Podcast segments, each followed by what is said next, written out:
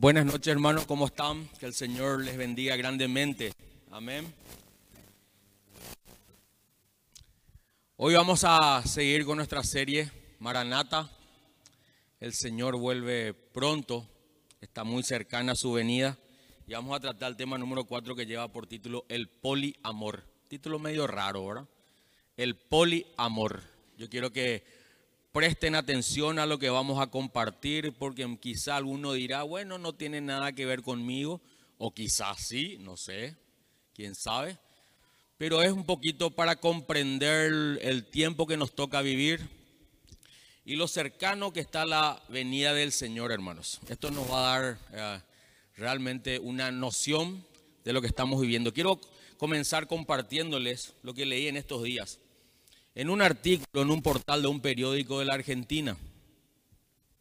El titular decía, amor.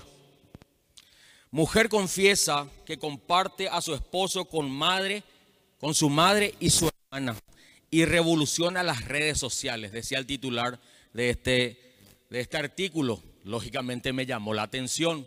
¿A quién no le llamaría la atención un titular semejante? Bueno, es justamente la finalidad de los, de los titulares de, los eh, periódicos o de la prensa. Llamar la atención. Entonces, repito, el titular decía, poliamor, mujer confiesa que comparte a su esposo con su madre y hermana y revoluciona las redes sociales. Y tenía un montón de likes. ¿verdad? Todo el mundo me gusta, miles y miles de likes. Y la nota del periodista que dicho sea de paso, sabemos que ejerce mucha influencia sobre los lectores, por eso se les conoce como formadores de opiniones, decía, a pesar de que el mundo ha alcanzado un grado de madurez en los últimos 250 mil años de historia, decía el artículo, el día de hoy encontramos a personas que aún se escandalizan con esto que ya es normal. El poliamor es la puerta a una nueva dimensión de placer y de libertad. Y seguía la nota diciendo, el artículo diciendo, y se trata de, decía el nombre fulana de tal, quien cuenta que cuando no está de humor para mantener relaciones sexuales con su marido, deja que lo haga con su madre o su hermana menor. Y la gente lo aplaude. Hermanos, en los últimos años el concepto de amor ha cambiado. ¿Se han dado cuenta? Las relaciones tradicionales están dando paso a nuevos modelos que no están basados en la monogamia o en el matrimonio tradicional, convencional. El poliamor es la relación afectiva, emocional y sexual que establecen tres personas o más entre ellas Todas conocen y consienten ese vínculo y se produce en forma simultánea. Ser poliamoroso implica tener la capacidad y el deseo de querer a más de una persona a la vez, aceptando que ese amor compartido ah, se dé también con otras personas. La Universidad de Almería, España, dice que la monogamia ha sido el modelo que por años hemos interiorizado desde pequeños. Por consiguiente, para la gran mayoría en este tiempo es restrictivo y anima a probar otras opciones como el poliamor. Sin embargo, dicho estudio también revela que en muchos de los casos surgen problemas en este tipo de relación principalmente por algún miembro dentro de la relación poliamorosa que comienza a sufrir, dice el artículo, ¿verdad? O dice este estudio. Las causas más comunes que se dan, ¿cuál, cree que puede ser, hermanos? ¿Cuál puede ser la causa de sufrimiento que, que más común se puede dar dentro de una relación poliamorosa? A ver, los celos, lógico. No hace falta tener un doctorado en Harvard, ¿verdad? Las causas más comunes se dan por los celos y las inseguridades que son habituales en este tipo de relaciones y que han producido como resultado, dice el artículo, dice este estudio, estrés, insatisfacción, enfermedades psicosomáticas, depresión y hasta suicidio. que entre paréntesis es lo que mucho vamos a ver en este tiempo. No vamos a anotar publicaciones ni propagandas, pero muchísimos adolescentes y jóvenes se van a suicidar en este tiempo, hermanos. ¿Por qué les parece que están pasando estas cosas en el mundo? ¿Por qué les parece, hermanos? Es pregunta para razonar, no es una pregunta retórica nomás. Es para que pensemos, ¿por qué les parece que el mundo está como está? Fíjense lo que dice Mateo capítulo 24, versículo 12. Rápidamente ahí vamos a Mateo capítulo 24, versículo 12. Les voy a leer lo que dice. El Señor Jesús hablando de las señales de los últimos tiempos, que es un pasaje que tenemos que estudiar mucho, meditar mucho. Yo sé que mucho hemos leído, pero es un tiempo de realmente fijarnos un poquitito en estas señales. De hecho, que estoy seguro que muchos lo están haciendo, aquellos que han pedido entendimiento e inteligencia espiritual, están fijándose en las señales que están ocurriendo en estos últimos tiempos. Y dice Mateo 24, 12, y por haberse multiplicado la maldad, el amor de muchos se enfriará. Mas el que persevere hasta el fin, éste será salvo. Estas fueron partes de las palabras que el Señor Jesús dijo a sus discípulos cuando estos le preguntaron sobre qué señales habría de su segunda venida. El Señor Jesús explayó, pueden eh, meditar en todo ese capítulo 24, y es interesante, hermanos, cómo el Señor Jesús refirió hacia el amor. Dijo que se enfriaría. Yo sé que muchos conocen este pasaje. Y este es con seguridad el tiempo que nos toca vivir. Un tiempo donde el amor se ha enfriado. ¿Por qué? Porque está cambiando de forma. Donde se está deconstruyendo el concepto de lo que es amor.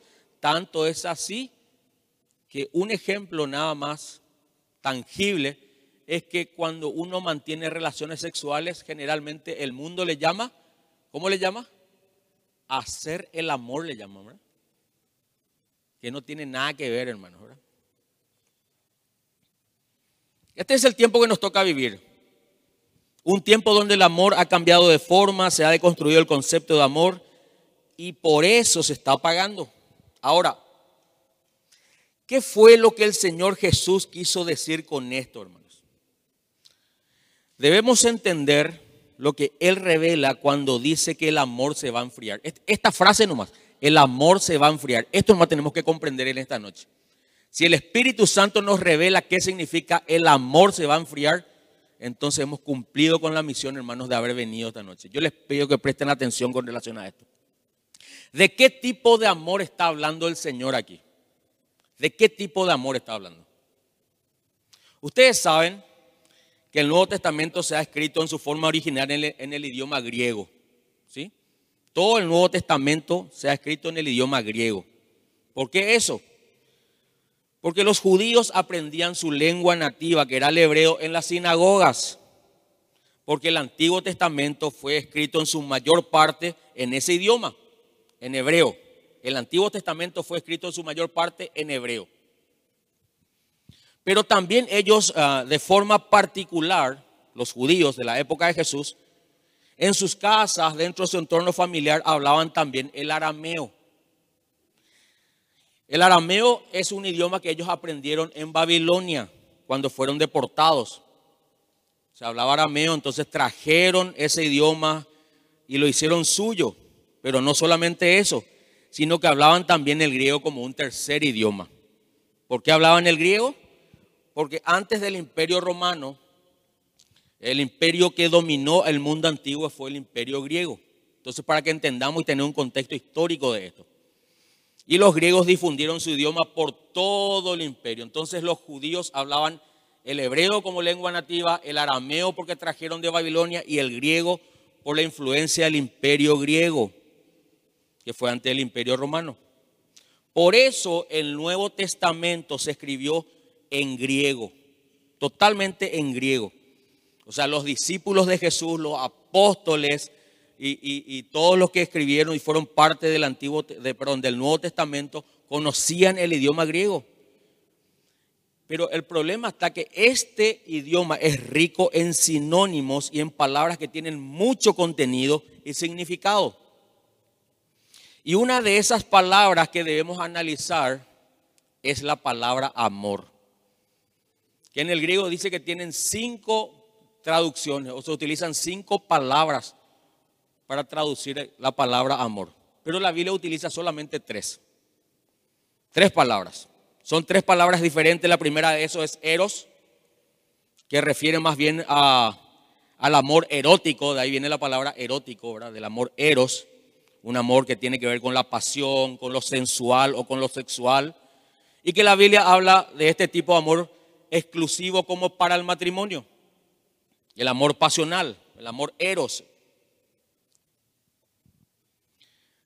donde el Señor instituye dentro del seno matrimonial, instituye a la unión de un hombre y una mujer para que se amen. La segunda palabra de amor en el griego es fileo, que tiene que ver con el amor por afinidad. Es el amor que sentimos cuando tenemos un cariño especial hacia alguien, hacia algún amigo, entre hermanos. Es el amor que generalmente se tiene dentro del seno familiar y que también se comparte aquí en la iglesia, un amor fileo. Cuando, por ejemplo, la Biblia habla del, en el Nuevo Testamento principalmente, habla del amor fraternal. ¿Escucharon hablar ya? Dice que nosotros entre hermanos tenemos que tener amor fraternal. Esa es la palabra fileo. ¿sí? Pero también hay una tercera palabra en griego que es la palabra ágape que estoy seguro que muchos ya la habrán escuchado y conocerán estos conceptos, ¿sí? pero es importante también recordar. Y la palabra ágape habremos escuchado mucho también porque relacionamos generalmente con qué? Con la comida. Porque decíamos en otro tiempo, o solemos decir, vamos a tener un ágape. Cuando, cuando vamos a compartir comida, comemos una pizza, una hamburguesa o bocaditos o empanadas como hoy. Entonces al finalizar la reunión tenemos un ágape. Vamos a comer empanadas. Pero esta palabra ágape nos habla del amor de Dios hacia nosotros. Que es el mismo amor que Él nos proveyó solo a los hijos de Dios cuando nos perdonó y cuando nos salvó. Nosotros solamente conocíamos el amor eros y el amor fileo el amor fraternal y el amor sensual o carnal. Era el único amor que conocíamos, hermanos. De hecho, que la mayoría de los relacionamientos se inician de esa manera. Por más que sean cristianos, algunos inician su relacionamiento solamente por la carne, las emociones, los sentimientos, atraídos por algo físico, alguna virtud de carácter, digamos, pero todavía no es el amor ágape. Son los dos tipos de amor que conocemos por naturaleza, el, fileo y el eros. El amor ágape es el amor que nosotros recibimos de Dios cuando somos salvos. Es el amor que menciona en Juan 3:16, por ejemplo, que dice, de tal manera amó Dios al mundo, que envió a su único Hijo para que todo aquel que en él cree no se pierda, mas tenga vida, vida eterna. Ese es el amor. De tal manera ágape Dios al mundo. Ahí se utiliza la palabra ágape. De tal manera amó Dios al mundo. Es el amor abnegado que nosotros recibimos. Un amor de negación del yo significa eso, ¿sí? Un amor de renuncias, un amor de sacrificios. ¿Cuánto han experimentado ya ese amor? Donde perdonás lo imperdonable, donde eh, das cuando no recibís o cuando la gente no merece. Un amor de sacrificio, por eso les digo, es un amor que no conocemos en nuestra naturaleza. Por más que muchos cristianos dicen que aman con este amor, no aman, esa es la verdad. Y se notan las actitudes y en el comportamiento. Es el amor capaz de amar hasta a los enemigos, en las peores circunstancias, en las peores ofensas. Y es el único amor que permanece siempre en el corazón del Hijo de Dios. Ese es el amor ágape. Ahora, muy linda definición, linda la teoría, linda para anotar y seguir estudiando lo que es el amor ágape. Pero lo que es realmente preocupante, y quiero que presten atención, es que Jesús cuando dice que el amor se enfriará, no está hablando del amor eros ni el amor fileo, sino la palabra que utiliza en ese texto de Mateo 24, 12 es ágape. Dice que el amor ágape es el que se va a enfriar. Está diciendo que el amor que nosotros deberíamos tenerle en prioridad a Dios, en nuestra relación con Dios y practicar entre hermanos, se va a enfriar o se está enfriando. Esa es la señal más clara, una de las señales más claras de la venida de Jesús. Y la otra palabra que es muy interesante de analizar, muy importante, es la palabra enfriar. ¿Cuándo se enfría algo, hermanos? A ver, ¿quién me puede responder con coherencia y con inteligencia a esto? ¿Cuándo se enfría algo? Yo quiero enfriar una botella, una gaseosa, un jugo. ¿Qué tengo que hacer? ¿Qué hago para enfriar algo, hermanos? Metemos en la heladera, ¿verdad? O le ponemos hielo. La palabra enfriar también es una palabra importante analizar. ¿Por qué? Porque para, para que algo se enfríe debe contagiarse con la temperatura del ambiente, ¿sí o no? Para que algo se caliente debe contaminarse o contagiarse mejor con la temperatura del ambiente. Por lo cual dice Jesús que nuestro amor ágape que recibimos al ser perdonados, salvos, se va a ver afectado por la temperatura del ambiente donde estamos viviendo. Eso es lo que está ocurriendo. Se va a ver afectado por nuestro entorno. Indefectiblemente nuestro amor ágape se va a ver afectado por el entorno donde nos desarrollamos. Yo te pregunto, ¿dónde te estás desarrollando como persona, como cristiano? Ahí vas a entender por qué tu amor o se enfría o se enciende. Y es así, hermanos, que Jesús nos advierte que en estos últimos tiempos nuestro amor se va a ver afectado por la, temperatura del ambiente en el cual nos rodeamos. Que el amor que le teníamos a Jesús indefectiblemente en muchos se va a enfriar. Y como resultado se va a dar lo que estuvimos hablando la semana pasada, la apostasía. Está hablando de cristianos. ¿eh? El amor ágape solamente los creyentes podemos tener. No está hablando de gente que no le conoce a Dios. Por eso quizás no estás comprendiendo este mensaje hoy. Pero si sos nacido de nuevo, si sos cristiano o cristiana, te puedo asegurar que el Señor te va a hablar en esta noche y te va a mostrar cuál es tu condición. Tené cuidado con tu, con tu amor. Mateo 24, 10 dice lo siguiente, hablando de la apostasía. Ahí en el contexto dice, y muchos se apartarán de mí. Dice, muchos, muchos. Está hablando de cristianos. Muchos se apartarán de mí. Se traicionarán unos a otros y finalmente dice, se odiarán. Y en realidad esto es lo que comenzamos a ver ya en muchas vidas. ¿eh? apatía por el Señor. Es motivo de oración. La apatía, el enfriamiento, la indiferencia hacia su casa, hacia su obra. Y muchos cristianos centrados en sus propias vidas, en sus comodidades, en sus ah, planes, en sus proyectos. Y Dios nos está advirtiendo, hermanos. Esto no es algo que a mí se me ocurrió, les puedo asegurar. Dios nos está advirtiendo, son los últimos tiempos. Que no se enfríe el amor que el Señor puso en tu corazón. Somos responsables de eso. Ahora, también dijo el Señor Jesús, o explica el Señor Jesús, cuál será la causa. ¿Cómo es que un cristiano que en otro tiempo era apasionado por Dios, consagrado a la oración, al, hacer su voluntad, que servían fervientes con sus dones y sus talentos, con sus vidas, de repente comience a apagarse. ¿Cómo es posible, hermanos? ¿Cómo es posible que suceda esto? Y la verdad que no tenemos mucho por analizar cuál será la causa de esto, porque el Señor Jesús lo explica en el mismo verso. Volvemos a Mateo 24, 12. Mateo 24, 12. Es el texto base. Dice, y por haberse multiplicado las maldades. Ese es el motivo. Esa es la causa. Razón, circunstancia, fundamento. Por haberse multiplicado la maldad, el amor de muchos se enfriará. Dice que la maldad se va a acrecentar, va a aumentar, se va a multiplicar. Ahora, pregunta nuevamente, ¿a qué se refiere cuando habla de la maldad?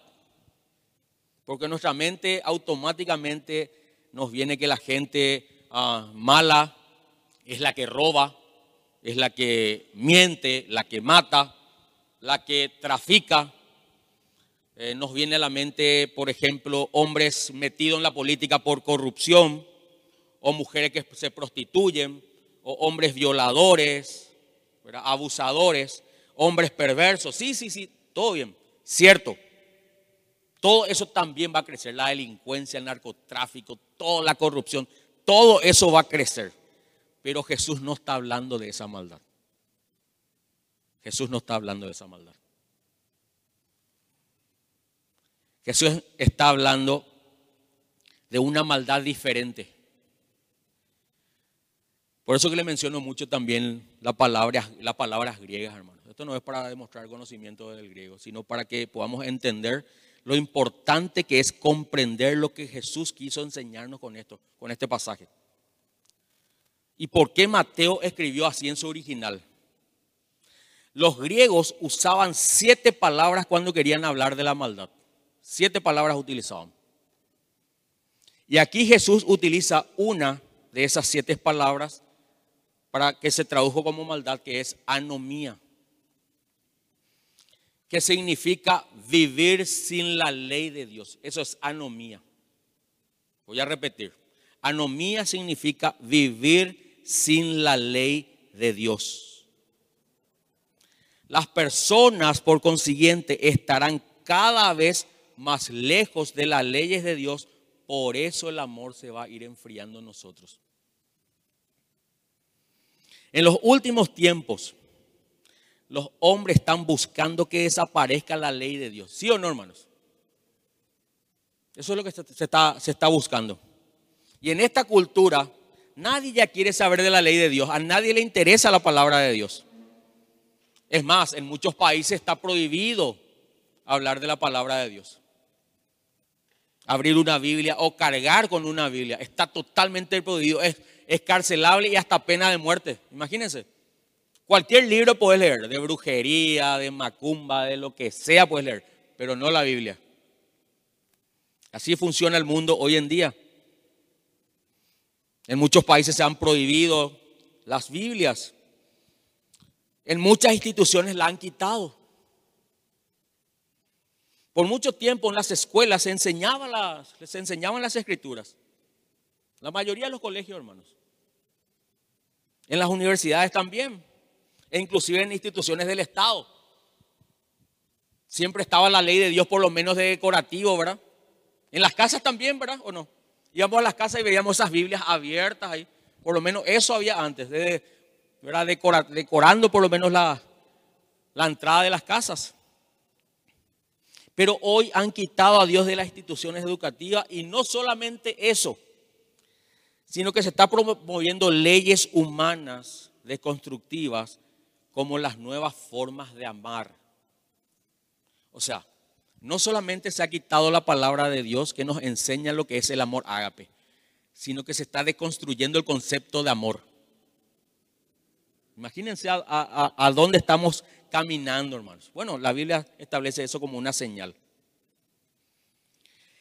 Hermanos, Dios ha dado sus leyes para que nosotros, los seres humanos, pecadores, conociéramos a Dios, para que podamos imitar su carácter santo, puro, amoroso y justo. Para eso fue instituida las leyes de Dios, para eso fue instituida la, la palabra de Dios. Es más, dice en Eclesiastés capítulo 3, versículo 12, que Dios escribió la ley o su ley en el corazón del hombre, ¿sí o no? O sea, vos te vas a, a ver, a, la, a, lo, a lo más lejano, a lo más recóndito, y hablas con cualquier ermitaño que está viviendo en una, eh, ya en la, en la punta de una montaña, y le preguntas si mentir está bien o no, él te va a decir, no, no está bien. Aunque no conozca la palabra de Dios. Porque la ley de Dios está escrita en nuestros corazones, dice. A cualquier persona sin letra vos le preguntás si robar es bueno o malo y te va a decir es malo. Porque la ley está escrita en nuestros corazones.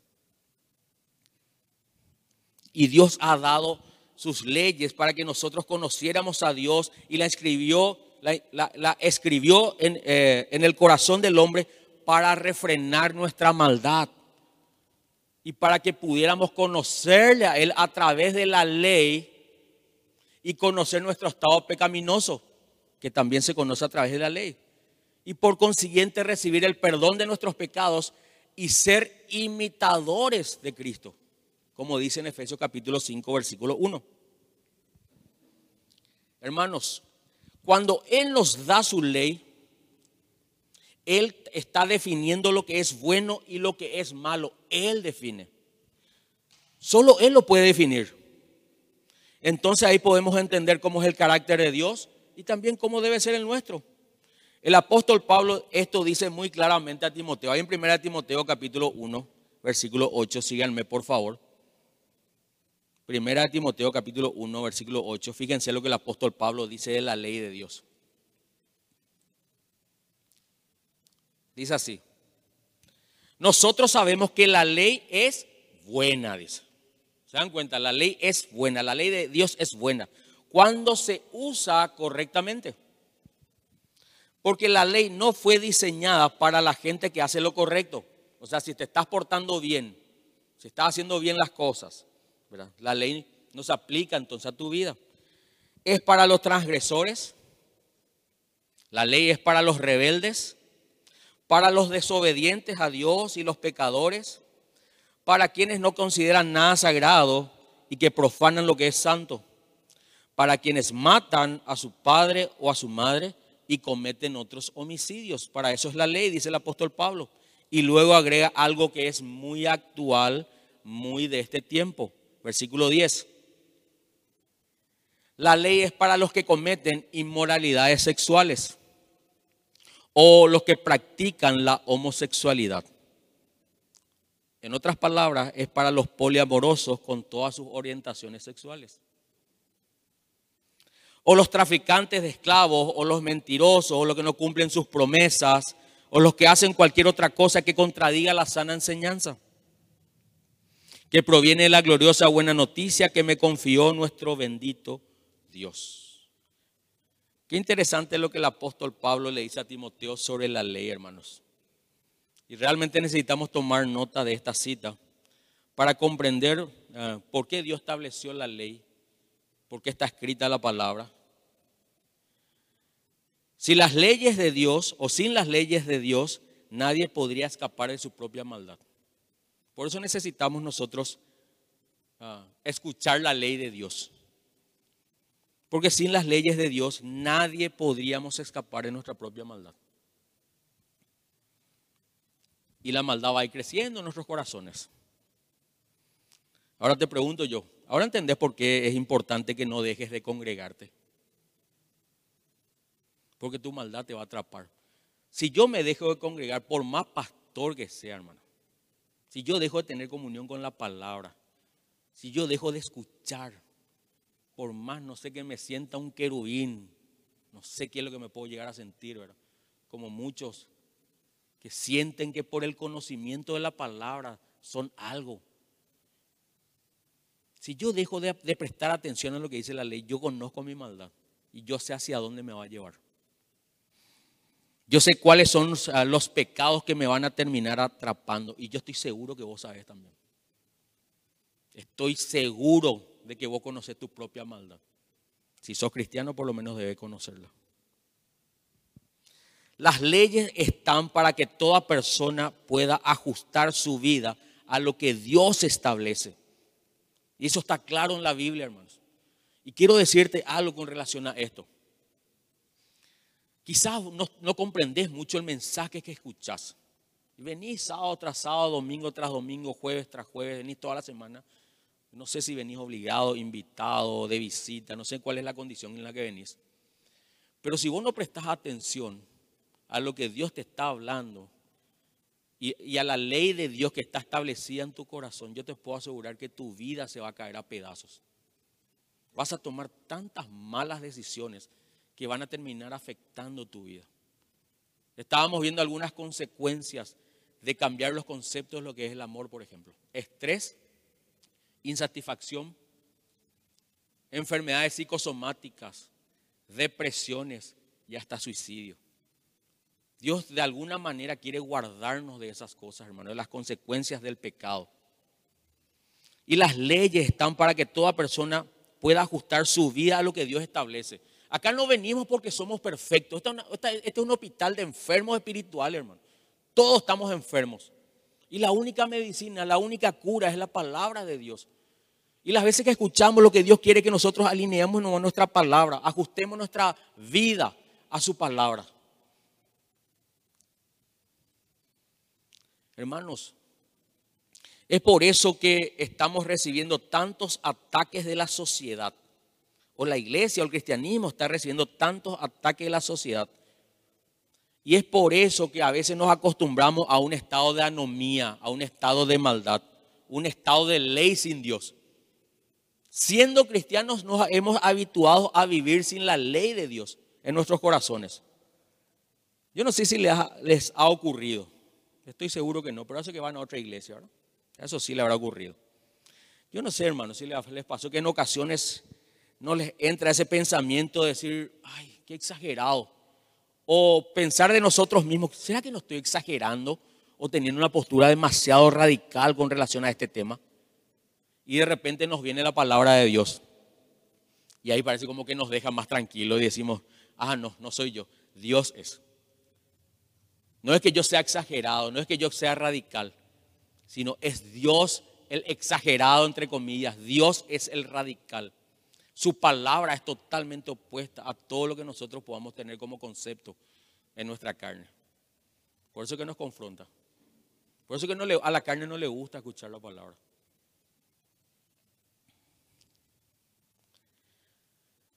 Repito, debemos ajustarnos a lo que dice la palabra de Dios. Y lo digo, hermanos, porque nuestras escuelas ya están enseñando en algunas instituciones, pero luego esto va a ser masivo. Se les enseñará a niños de 2, 3, 4, 5 años sobre sexualidad, sobre la diversidad del amor. ¿Y ustedes creen que le van a hablar del amor ágape? ¿Creen ustedes que se van a Ah, porque algunos, algunos cristianos están tan ciegos, ¿verdad? No sé ni si son cristianos al pensar en esto. De decir, no, no, no, los maestros están puestos para enseñar. Sí, que enseñen matemática, historia, ciencias naturales o cualquier otra materia. Pero enseñar sexualidad a niños de dos o tres o cuatro años, a niños que ni siquiera el pañal han dejado todavía y le están diciendo que pueden escoger si son varones vestidos de, mujeres o o de nenas, o nenas vestidos de varones, y entran en una confusión.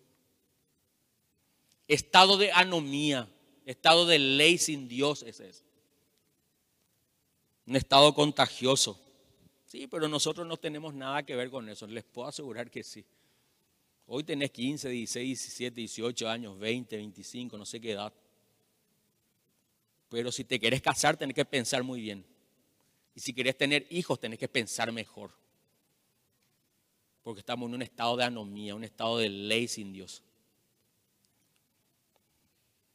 ¿Creen ustedes que van a estar enseñando en las escuelas del amor ágape, del amor abnegado, sacrificial, del amor que se puede recibir cuando uno es perdonado por Dios? Olvídenlo, no, para nada. Y quiero abrirles una sección aparte aquí, hermanos, porque hay un quebranto que tengo en mi corazón y sé que viene de parte del Señor. Porque la próxima semana habrá elecciones en nuestro país. ¿Cuántos saben eso?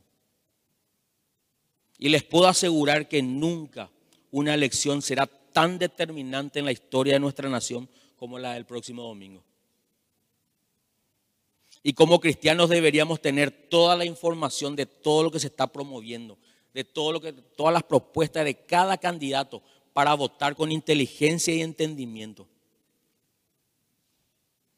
La mayoría de las listas están a favor de la agenda globalista, excepto unos pocos que abiertamente se oponen a ella. Y están peleando sin recursos, sin dinero, sin poder, por, retratar, por retrasar perdón, lo que los, progres quieren implementar. Por, por lo que la agenda quiere instalar en nuestras instituciones educativas, y no solamente en nuestras instituciones educativas, porque la iglesia se va a ver afectada también. Las próximas elecciones son las más determinantes para marcar el rumbo de nuestro país, hermano. Mientras vos y yo quizás estemos durmiendo como unos cuantos aquí, tu futuro y tu eternidad están en juego.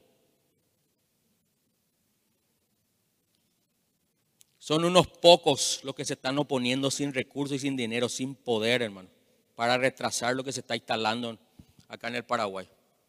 Tratan de defender todavía a, las familias convencionales, son conservadores como ellos mismos se denominan, ¿verdad? Pero que de alguna manera Dios está usando sus vidas para no traer juicio todavía sobre Paraguay, hermano. Tenemos que orar mucho y con entendimiento sobre esto. Oren, investiguen y que Dios les dé inteligencia espiritual para ejercer con responsabilidad el derecho al voto. No estoy haciendo campaña política, sino estoy tratando de despertar la conciencia de cristianos que andan sin aceite, medio dormidos, sin, sin entender lo que está sucediendo. Y recitando Dios pone y quita reyes, cierto, Dios pone y quita reyes, pero lo hace hermano a través muchas veces de la iglesia. O por misericordia de la iglesia, o, para guardar a, a su iglesia. Entendamos lo que estamos haciendo, hermano, y diciendo también. Romanos capítulo 1, versículo 20. Vamos rapidito a ese texto.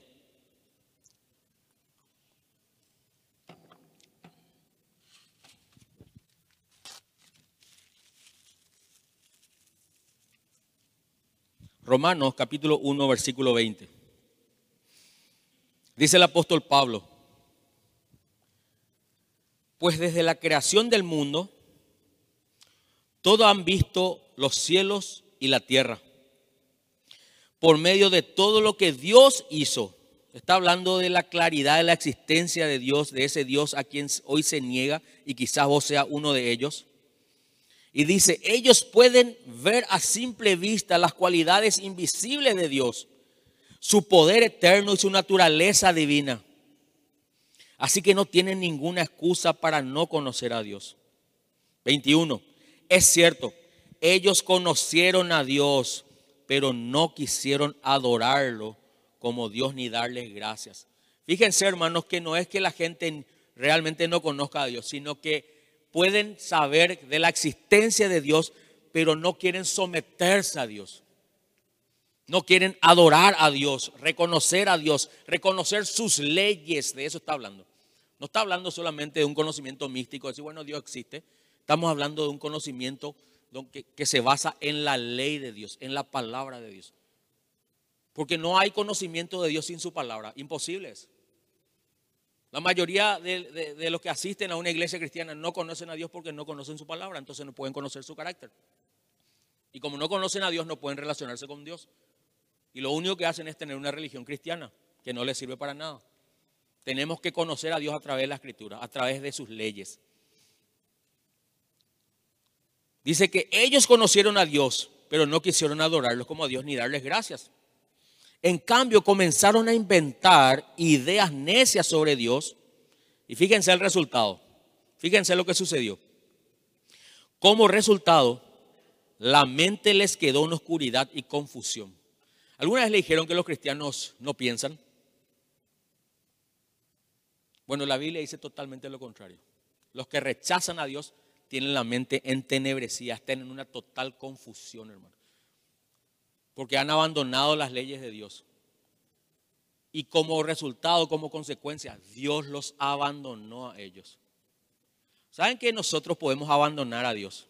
Y eso no es tan grave. ¿eh? Lo que es grave es cuando Dios nos abandona a nosotros. y a veces nos abandona definitivamente. Dice el versículo 22, afirmaban ser sabios, pero se convirtieron en completos necios. 24, versículo 24.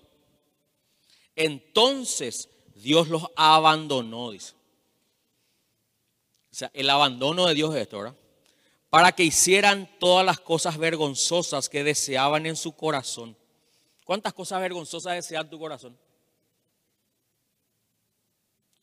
Si Dios nos abandona, hermanos, tener la seguridad de que vamos a cometer todas ellas. Por eso les dije que tenemos que conocernos también a nosotros. Como resultado, dice, usaron sus cuerpos para hacerse cosas viles y degradantes entre sí. Una de las características de las personas abandonadas con Dios es que destruyen sus cuerpos. Es lo que dice la Biblia. ¿Vieron que a veces la gente se pregunta y viene y dice, pastor, está bien que, qué sé yo, que yo me haga piercing, tatuaje, cirugía plástica y todo lo que uno se imagine, ¿verdad? Una de las consecuencias del abandono de Dios es que uno se juega por el cuerpo. No es el problema de que está bien o está mal, sino entender por qué uno quiere hacerse. Y no estoy hablando de gustos, no estoy hablando de gustos. Porque si es por gusto, a mí me encantan los tatuajes, hermano. Y me encanta todo lo que tenga que ver con, con el arte en el cuerpo, si es por gusto. Pero como nosotros somos personas racionales, no hacemos las cosas por gusto. Hacemos las cosas que convienen y no convienen. ¿Se entiende? Ya no somos como los niños que, comemos cualquier basura y decimos, ¿por qué comes una hamburguesa o tomas una gasosa? Porque me gusta. Es una respuesta de una criatura, de una persona irracional. Hacemos las cosas porque convienen o no convienen. Si es por gusto, hermano, Dios mío lo que va a hacer en nuestra vida, ¿verdad? Si nos manejamos por, lo, por gusto, por lo que queremos, por lo que pensamos, por lo que anhelamos, por lo que deseamos, misericordia de nosotros. ¿Se dan cuenta cómo el cristianismo es tan inteligente, hermanos? Hacemos por conveniencia. Te enamoras, ay, no, estoy enamorado, y te entregas ahí, ¿verdad? Porque me gusta. Te conviene, no te conviene. Flor de badulaque, flor de bandida, y te va y te mete ahí, ¿verdad? por conveniencia o por gusto. Porque las consecuencias te van a caer o los resultados. Dice que como resultado usaron sus cuerpos para hacerse cosas viles y degradantes entre sí, dice. 25, cambiaron la verdad acerca de Dios por una mentira. Y así rindieron culto y sirviendo a las cosas que Dios creó, pero no al Creador mismo, que es digno de eterna alabanza. Amén. 26, vuelve a repetir el apóstol Pablo, por esa razón Dios los abandonó nuevamente, dice, a sus pasiones vergonzosas. Aún las mujeres se rebelaron contra la forma natural de tener relaciones sexuales y en cambio dieron rienda suelta al sexo unas con otras. ¿De qué está hablando? Lesbianismo. El lesbianismo es un resultado del abandono de Dios. Y el abandono de Dios es un resultado de haber abandonado la ley de Dios. No estoy diciendo yo, lo dice la Biblia. 27. Los hombres, por su parte, en lugar de tener relaciones sexuales normales con las mujeres, ardieron en pasiones unos con otros. Los hombres hicieron cosas vergonzosas con otros hombres y como consecuencia de ese pecado sufrieron dentro de sí el castigo que merecían. ¿De qué está hablando? Del homosexualismo. Fíjense, hermanos, que la primera consecuencia del abandono de Dios es que nosotros comenzamos a pecar con nuestros cuerpos. Los pecados, la inmoralidad sexual es la primera consecuencia. O sea, no sos tan picho como crees, mi cuate, mi hermano. Dios te abandonó. Esa es la verdad. No tenés mucho levante, mi hermana. Dios te está abandonando. Y vas a hacer cosas degradantes. que van a afectar tu cuerpo. Por eso la Biblia dice, huir de la fornicación, ¿verdad? Cualquier otro pecado que el hombre cometa está fuera del cuerpo. Pero el que fornica contra su propio cuerpo peca, dice. ¿Por qué contra su propio cuerpo? Número uno, vas a perder el dominio sobre tu cuerpo, sobre, tu, sobre el área sexual de tu cuerpo. No vas a poder dominar más. Por eso hay muchos que están esclavizados a la pornografía, a la masturbación, a la fornicación, al lesbianismo. Perdieron el dominio, perdieron el control. Lloran, no pueden. Solo Dios te puede devolver eso. Solo Dios. Número dos, las enfermedades que vienen como resultado de tener una vida promiscua. Ya hemos hablado de esto. 40 tipos de cáncer diferentes. Próstata en el varón, testículo, pene.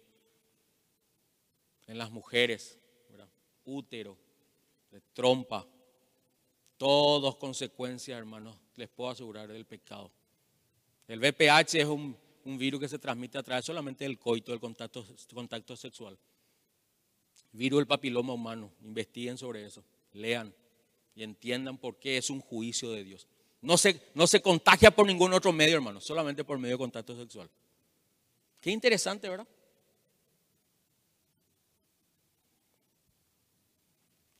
Veintiocho.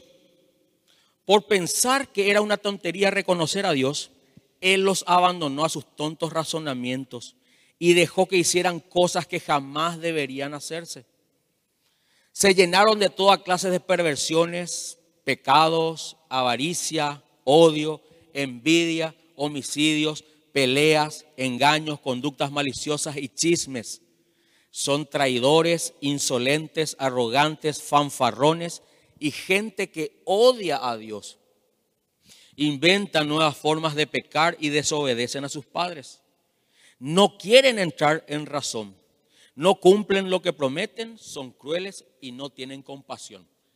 Pausa. Así son las personas que desechan la ley de Dios. Quiero decirte algo acá, mi hermano, mi hermana. Por esa razón dice el Señor, no te unas ayudos desiguales con los incrédulos. Los incrédulos son así. ¿eh? Vos te enamorás, mi hermana, de un joven, de un muchacho que parece bueno, trabajador, churro, de ojos azules, buen partido, terminando la carrera, pero le falta un pequeño detalle. No tiene el Espíritu de Dios.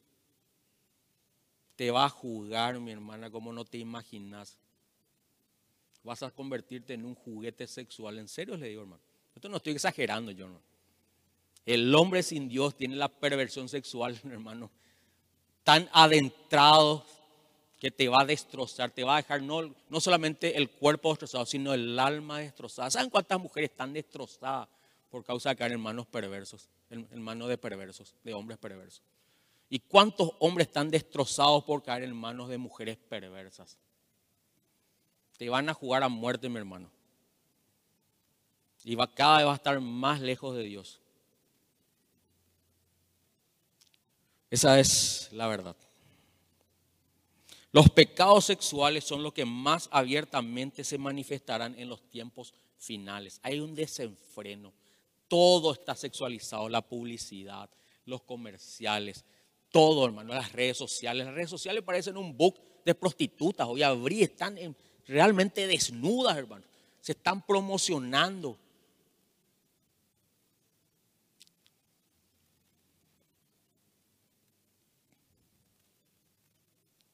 Este es el camino a recorrer para los que dejan la ley de Dios. Esto no es solamente para el inconverso. Este es el camino para aquellos que abandonan la ley de Dios. El inconverso está condenado a vivir de esta manera. No tiene otra vida. Realmente no tiene otra vida. Nuestro amor se va enfriando dependiendo del entorno donde nosotros vivimos, donde compartimos. Escuchen las conversaciones, hermano. En el colegio, en la universidad, en el trabajo. Escuchen las conversaciones. Se van a dar cuenta que 99,9% gira en torno a la sexualidad. A veces ya estamos en un estado de anomía nomás, un estado ya de maldad, un estado de enfriamiento que nos parece normal y hasta a veces compartimos.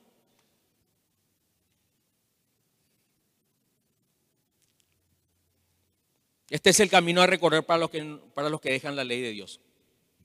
Y quizá quiero decirte algo. Quizás no caigas en estos pecados. Quizás Dios en su misericordia te sostenga. Que ruego sea así. Pero saben que la condenación vendrá por hacer caso omiso o apoyar a las personas que practican este pecado. lo dice en el versículo 32. Estamos en Romanos 1. 1.32. Dice así. Dios ya lo ha dicho y ellos lo saben, que quienes hacen esto merecen la muerte. Y a pesar de eso, no solo siguen haciéndolo, fíjense cómo termina sino que felicitan a quienes también lo hacen. Saben que en este tiempo se va a promover mucho esto, hermano. Te van a animar a tener una relación abierta, una relación poliamorosa quizá, sin compromiso, amigos, compañeros, una relación eh, diversa. Un día puedes tener una relación con un hombre, otro día con una mujer. Y repito, a mí ya esto no me va a afectar, ya estoy grande. El objetivo son los niños, adolescentes y jóvenes sos vos quizá, o si tenés la plena seguridad de que vos, de tu orientación sexual, te van a impulsar a lo que realmente eh, te inclinás. Si sos heterosexual, te, van, a impulsar a eso, mantener relaciones informales. Y de a poquito te van a ir martillando porque es como una gota que cae sobre la piedra que en algún momento se va, que va a quebrar. Por eso que es importante con quién, te, con quién tenés comunión. Y por eso que, que es importante que la iglesia también despierte a esto que está sucediendo. Porque la venida del Señor está cerca. Yo estoy seguro que todos los que estamos aquí hemos practicado estos pecados. No tengo ninguna duda, hermano. Porque de esa manera es la manera que se está manifestando el mundo. Nos vemos afectados o sí o sí. Ahora quiero mostrarte un pasaje que está en el Salmo 42. Y termino con este texto.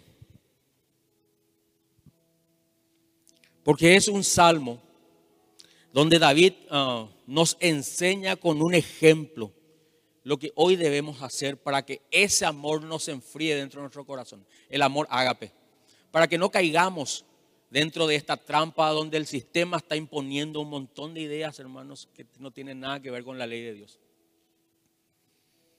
El rey David escribió este texto en un momento de desesperación, donde él reconocía su su condición de pecador, igual que vos, igual que yo. Y dijo lo siguiente, como el siervo brama por las corrientes de las aguas, así clama por ti, oh Dios, el alma mía. Y hace una eh, analogía a que su desesperación era semejante a la de un siervo y quizás nosotros no tengamos mucho entendimiento de esto. Porque no sabemos cuál, era la, cuál es la desesperación de los siervos, ¿verdad? dice que el siervo tenía un bramido, un aullido, un mugido, un rugido desesperado. Cuando un animal aúlla, cuando un perro aúlla, es porque está desesperado con algo. Cuando un ah, animal ruge, cuando, una vaca muge, es porque está viendo o sintiendo el peligro. Y cuando un siervo emitía, un bramido, era por, desesperación. Por eso David se, se compara con un siervo, dice que él de esa misma manera clamaba. Y este término clamar es un es un grito desesperado. Y los siervos clamaban, o, mejor, emitían el bramido por estas dos razones. Una, porque tenían sed. Tenían sed de agua, de beber el agua. Y cuando no encontraban agua, dice que emitían este bramido. Y la segunda, que fue la que más me llamó la atención, hermanos, al meditar en este pasaje, es porque corrían mucho, escapándose de sus presas. Corrían constantemente. Pero al correr dice que sudaban y el cuerpo del siervo cuando suda emite un olor que atrae a sus presas. Perdón, que atrae a sus eh, verdugos en este caso. Que, que atrae a los depredadores, a los leones, a las fieras del campo. Y David decía, hermanos, que su alma era semejante al de ese siervo Lo que Él está detallando es que nosotros vamos a andar por este mundo y muchas veces vamos a tener sed de esta agua. Pero otra vez vamos a buscar el agua porque vamos a estar tan hastiados de lo que está sucediendo en este mundo y en el mundo donde nos desenvolvemos, que espero esa sea nuestra condición. Y esa acechanza de esas fieras que vienen en busca de, de su presa, hermanos, puede ser lavada con agua. Está haciendo referencia a la presencia y la comunión con Dios.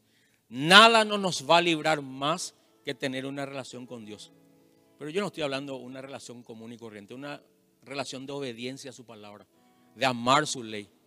Es la única manera que el amor nos apague en nosotros. Yo sé que muchos están con muchos quehaceres, clases, exámenes, como el siervo brama por corrientes de agua. Que esa sea tu búsqueda. No dejes de congregarte. No dejes la ley de Dios. No dejes que el amor se apague dentro tuyo. No dejes que Dios se aparte de ti. No dejes que Dios te abandone. Y no vas a tener una vida perfecta. Los cristianos no tenemos vida perfecta. Olvídenlo, eso es mentira. Y si alguna vez le dijeron, no, vos tenés que ser santo, santo, santo. No, no, no, no vas a lograr nunca. Estás, en un cuerpo de pecado. Tenés que buscar obedecer la ley de Dios. Tenemos que buscar obedecer la ley de Dios. Pero no vamos a poder cumplirlo en la totalidad. Pero las veces que desobedecemos, busquemos el agua. Busquemos esa agua que puede limpiarnos de ese sudor que atrae a las fieras del campo. Busquemos el agua que nos puede limpiar del pecado. Busquemos el agua que puede saciar nuestra alma. Y esta noche yo te animo a que busques esta agua. No a que tengas una vida perfecta, sino que reconozcas tu imperfección y cuánto necesitas de Dios, cuánto necesitas que Jesucristo te lave en esta noche. Si ese es tu deseo, te invito a que inclines tu rostro.